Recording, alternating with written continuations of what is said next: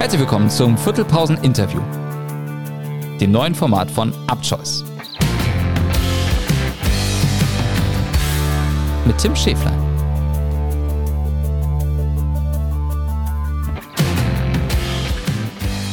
Willkommen zur ersten Viertelpause im Jahr 2024. Ja, es geht natürlich auch bei uns beim Viertelpause-Podcast, beim Interviewformat weiter im neuen Jahr mit ganz vielen tollen, spannenden Interviews. Und ja, ganz zuerst möchte ich euch da draußen natürlich auch, wenn es auch etwas verspätet ist, natürlich noch ein frohes neues Jahr wünschen. Etwas wünschen und gratulieren, das können wir dann wahrscheinlich auch am Sonntag bei unserem heutigen Gast. Denn der hat da Geburtstag. Es ist einer vom UHC, Bene Schwarzhaupt. Herzlich willkommen. Moin Moin, vielen Dank für die Einladung. Ich freue mich, dass ich hier dabei sein darf. Ja, Bene, du hast am Sonntag Geburtstag und wirst dann 23. Jetzt ganz direkt, kannst du dich mit einem Viertelfinalticket beschenken? Ja, gut, dass du direkt so startest in das Gespräch. Nee, ich glaube, die Chance ist sehr gering. Also, ja, man muss sagen, rein rechnerisch äh, ist es noch möglich, wenn wir sechs Punkte holen und Polo und Alster beide patzen, dann wäre es noch möglich, aber die Chance ist eigentlich null und dementsprechend wird es wahrscheinlich jetzt das letzte Hallenwochenende für uns sein.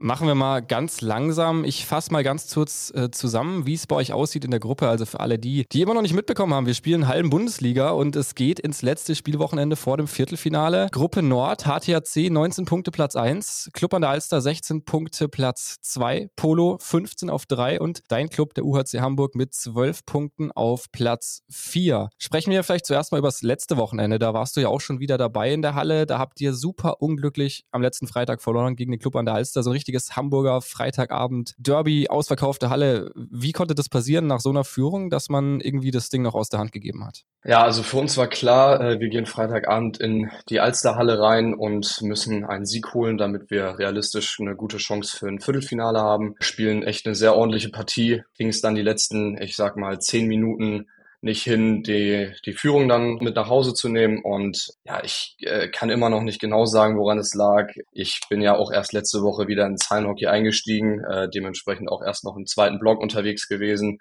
Äh, habe mir das Ganze dann die letzten fünf Minuten von der Bank angeschaut und war sprachlos, bin's nach wie vor und äh, einfach sehr ärgerlich, dass wir das noch aus der Hand geben. Ja, im nächsten Wochenende geht's dann, beziehungsweise ja, nächstes Wochenende, ihr hört es wahrscheinlich jetzt eh schon, am Freitagabend und dann ist das Ganze natürlich erstens schon im vollen Gange, weil jetzt am Freitagabend spielt Alster gegen HTHC, da entscheidet sich vielleicht auch schon was für dich und deine Mannschaft. Ihr müsst dann aber jetzt am Samstag ran, erstmal bei Groß Flottbeck und dann am Sonntag Top Derby, HTHC, zu Gast beim äh, UHC. Das heißt, ihr braucht zwei Siege, um ins Viertelfinale zu kommen. Du hast es ja gerade schon anklingen lassen. Schon ein bisschen unrealistisch, aber ich glaube, die Hoffnung stirbt zuletzt. Oder wie ist die Stimmung bei euch in der Mannschaft? Ja, die Hoffnung stirbt natürlich zuletzt. Wir haben jetzt diese Woche ganz normal trainiert, als wenn es auch nächste Woche noch weitergehen würde. Wie das dann am Wochenende läuft, wird man dann sehen. Wie du schon gesagt hast, am Freitag wird sich schon relativ viel entscheiden bei dem Derby HTRC gegen Alster. Am Ende können wir sogar am Sonntag mit einem Sieg HTRC, die jetzt gerade auf Platz eins sind, sogar noch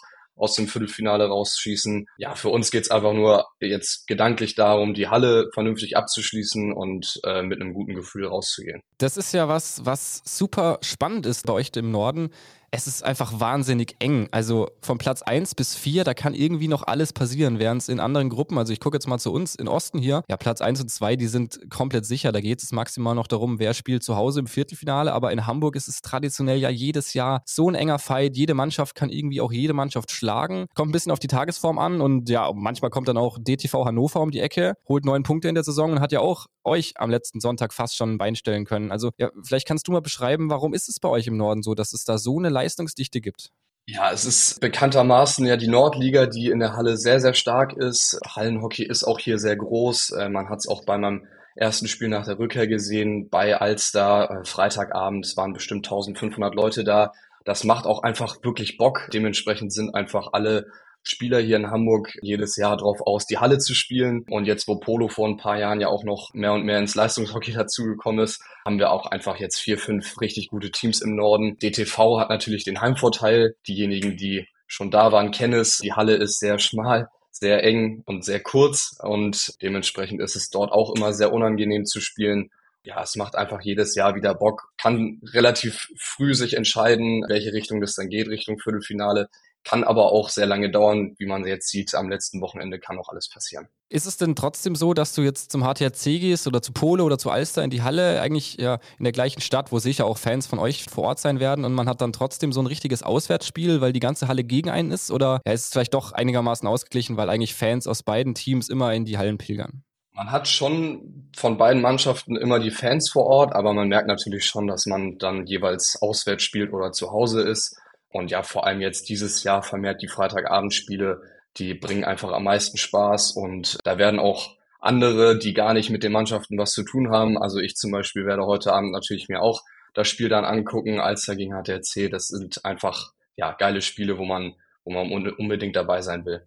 Auswärts und gleichzeitig ein bisschen zu Hause bist du dann am Samstag, wenn es nach Großflottbeck geht. Denn du kommst ja aus Großflottbeck. Ja, wie ist da so der Kontakt? Der Papa hat da Bundesliga gespielt. Jetzt geht Flottbeck als Aufsteiger wahrscheinlich, wenn ihr alles richtig macht am Samstag, ja, wieder punktlos zurück in die zweite Liga. Aber wie war es denn jetzt mal oder wie wird es sein, gegen die Flottis in der ersten Bundesliga-Halle in Hamburg zu zocken?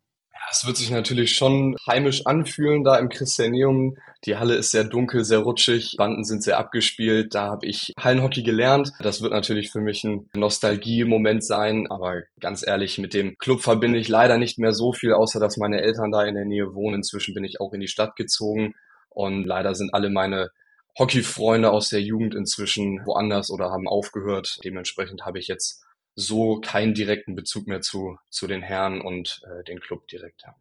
Wenn man dich auf dem Platz und natürlich auch neben dem Platz sieht, dann glauben viele kaum, so habe ich nämlich gehört, dass der Junge erst 22 ist, zumindest noch ein paar Tage. Äh, ist das für dich eher förderlich, weil du so einen gewissen körperlichen Vorsprung in der Jugend natürlich auch hattest, aufgrund der Körpergröße? Oder schraubt es dann wiederum die Erwartungshaltung höher und das macht es eigentlich schwieriger für einen jungen Spieler? Es ist so ein bisschen von beiden. Also in der Jugend ist es natürlich klar, wenn man da die körperlichen Vorteile hat, dass man dementsprechend die auch nutzen kann und relativ weit oben dann in der Mannschaft vom Standing her ist. Und dann kommen natürlich die Stimmen von links und rechts, ja, der ist nur so gut, weil er körperlich die Vorteile hat. Und da muss man sich dann eben beweisen, den anderen auch zeigen, dass man auch so ein guter Hockeyspieler ist. Und mir hat's immer geholfen, dann in den Mannschaften höher zu spielen also ich habe eigentlich immer eine Mannschaft höher bei Flopback oder auch beim URC jetzt dann in der Jugend gespielt. Und ja, der frühe Einstieg, die Herrenmannschaft ist natürlich auch elementar wichtig, dass man da direkt die Körperlichkeit nutzen kann und auf ja, einer hohen Schnelligkeit dann seine Hockey-Skills auch auspacken kann. Ja, und sobald man sich da dann weiterentwickelt, würde ich sagen, steht einem nichts mehr im Weg, ganz nach oben zu gehen. Eine Sache, die für mich jetzt völlig neu ist, weil ich noch nie in Hamburg gelebt oder gespielt habe, bei dieser Dichte von guten Teams. Wie ist das denn in der Jugend? Herrscht da ein sehr großer Konkurrenzkampf innerhalb der Vereine? Werden Spieler abgeworben? Erklär doch mal gerne aus deiner Sicht, wie so das Jugendhockey in Hamburg abläuft. Ja, Jugendhockey in Hamburg ist eigentlich geprägt von den Jahrgängen in den Vereinen jeweils. Bei mir war das früher so, dass UAC schon die, die deutlich stärkste äh, Jugendmannschaft hatte in Hamburg. Dementsprechend auch für mich relativ früh klar war, wenn ich wechsle, dann nur zum UAC. Hat auch den Grund gehabt, dass der UAC ähnlich wie Flottbeck ein Familienclub ist. Aber ich verfolge jetzt aktuell die Jugend nicht so stark. Ich weiß, dass HTRC die letzten Jahre über äh, eigentlich immer in den Final Fours vertreten war. Und ich glaube, dass auf jeden Fall stark von den Jugendtrainer abhängt. Aber aus meiner Erfahrung in meiner Jugend war es immer so, dass man ein, zwei Jahrgänge hatte, die jeweils in dem Verein richtig gut war und die das dann geprägt haben. Könntest du dir jetzt auf Erwachsenenebene vorstellen, wenn es jetzt zum Beispiel beim UHC einfach nicht mehr läuft, solche Jahre gibt es ja auch, dass du dann den Verein wechseln könntest? Ähm, Hat es ja jetzt auch in jüngerer Vergangenheit gegeben, Topspieler, die mal zwischen zum Beispiel Polo, Alster oder HTHC hin und her gewechselt sind. Ist das auch ein Thema, wo du sagst, da muss man irgendwann vielleicht doch mit, ja, mit rechnen, vielleicht auch aus finanzieller Sicht oder überwiegt ja dieser Aspekt Familienclub beim UHC und die familiäre Atmosphäre da einfach zu stark für dich? Ja, es überwiegt schon sehr stark, muss man sagen. Man hat schon eine sehr starke Vereinsverbundenheit.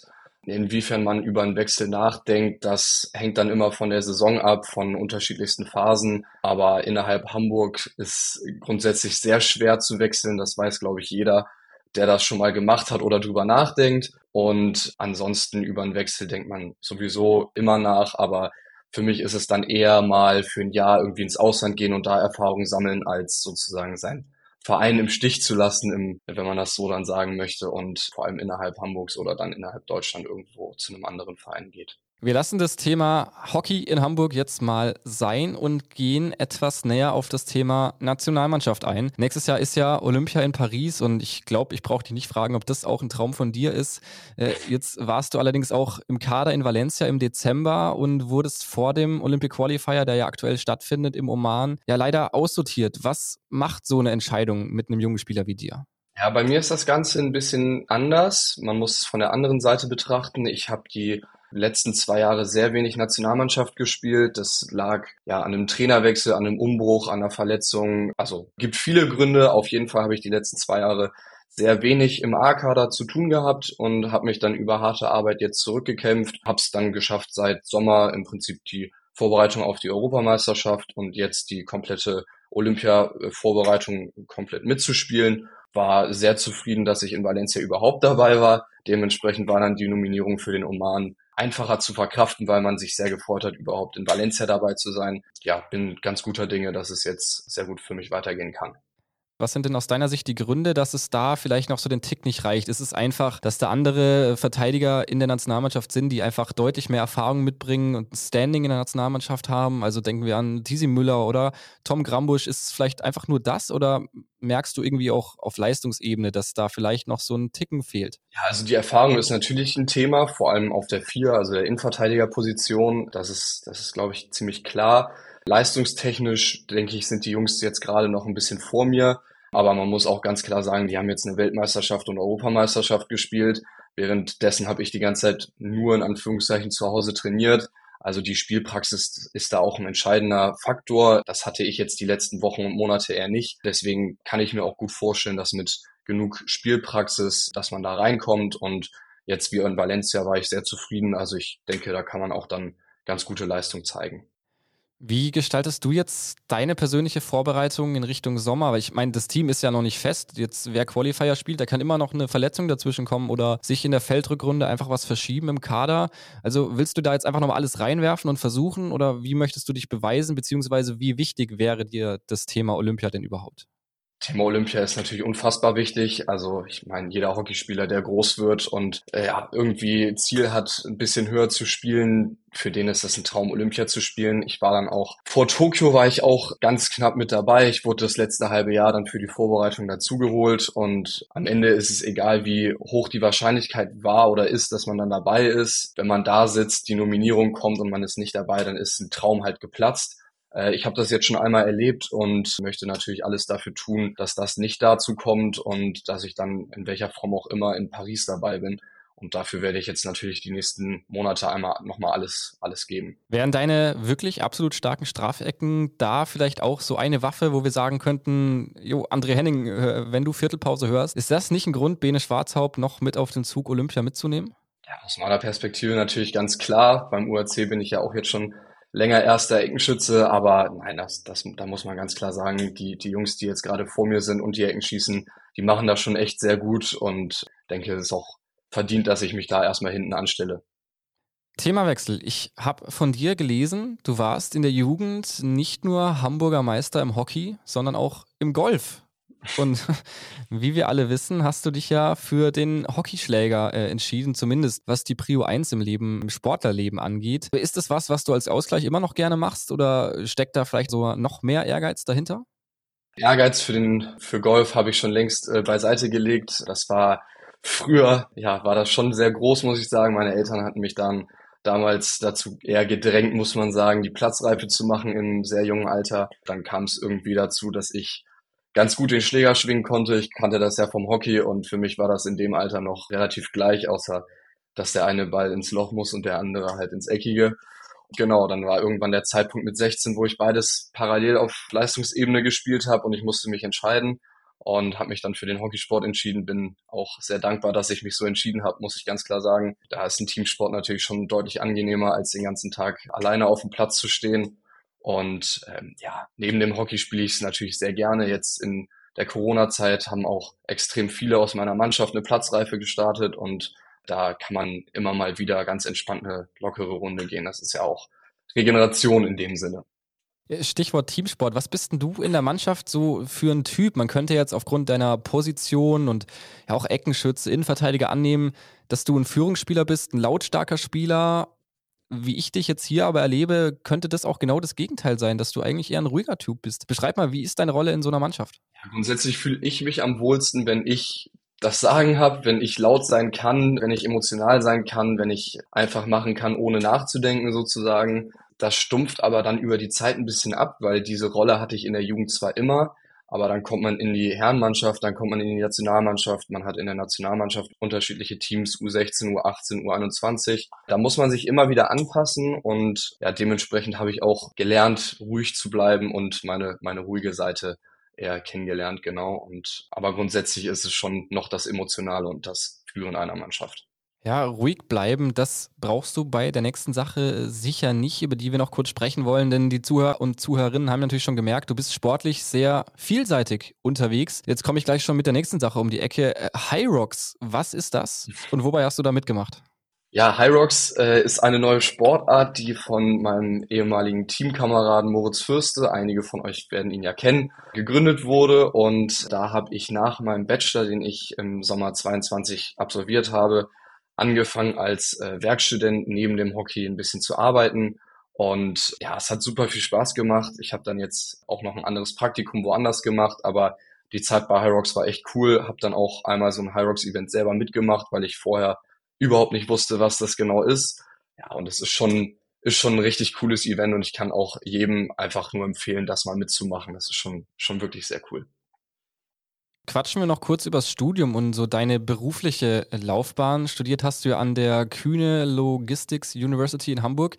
Ganz witzige Verbindung, finde ich irgendwie für dich so als HSV-Fan mit äh, Klaus-Michael Kühne, dem HSV-Mäzen und Investor. Wie sieht es bei dir beruflich oder studientechnisch aktuell aus und wie ist die Zukunft geplant? Genau, du hast es schon angesprochen. Ich habe meinen Bachelor an der KLU gemacht. Dort habe ich ein Sportstipendium bekommen. Also das hatte gar nichts mit dem HSV oder Herrn Kühne zu tun. Ähm, das hat einfach sehr gut gepasst, dass man da als Hockeyspieler oder Leistungssportler sehr stark gefördert wird, ähm, dass da Klausuren geschoben werden, wenn man auf Lehrgängen ist, dass man Abgaben verschieben kann. Das hat schon sehr geholfen. Also konnte ich da in der Regelstudienzeit von drei Jahren meinen Bachelor absolvieren und genau, habe jetzt die letzten zwei Jahre Hockey einfach in Vordergrund gestellt, versucht da alles zu geben, werde das auch, wie ich schon gesagt habe, das nächste halbe Jahr noch tun und genau, dann guckt man sich jetzt gerade mal so ein bisschen um, wie es weitergehen kann. Ähm, ich habe jetzt die letzten zwei Jahre gemerkt, dass mir der Finance-Bereich liegt. Ähm, vielleicht geht's in die Richtung dann für einen Master, aber auf jeden Fall nochmal schauen, was man nebenbei machen kann, weil ich bin ein großer Freund davon, nicht nur Hockey zu haben, sondern auch nebenbei noch ein bisschen Ausgleich und äh, deswegen schaue ich mich gerade ein bisschen um. Ja, liebe Zuhörer und Zuhörerinnen von Viertelpause, das war Benedikt Schwarzhaupt, Spieler vom UHC Hamburg und das hoffe ich für dich äh, natürlich auch ganz stark. In diesem Sommer auch Spieler der Honamas in Paris. Bene, ich bedanke mich bei dir wirklich vielmals, dass du hier warst. Äh, ich hoffe, du hast diese Viertelpause genossen. Ja, vielen Dank für die Einladung. Hat mich sehr gefreut, hier zu sein und vielen Dank fürs Interview. Danke dir und ja, ihr da draußen macht's gut. Bevor ihr aber jetzt ausschaltet, dann hört doch gerne nochmal in die gestrige Folge mit Chris und Sören rein, denn da gibt's was zu gewinnen, nämlich zwei Viertelfinal-Kombi-Tickets in Kooperation mit der Hockey-Bundesliga. Wir hören uns dann nächste Woche, dann wissen wir erstens schon, wer gewonnen hat und zweitens wissen wir auch, wer an diesem Hockey-Wochenende gewonnen hat und ob wir Bene im Viertelfinale mit dem UAC spielen sehen oder welche Mannschaften sich da sonst qualifiziert haben. Macht's gut, schönes Wochenende und tschüss aus Berlin.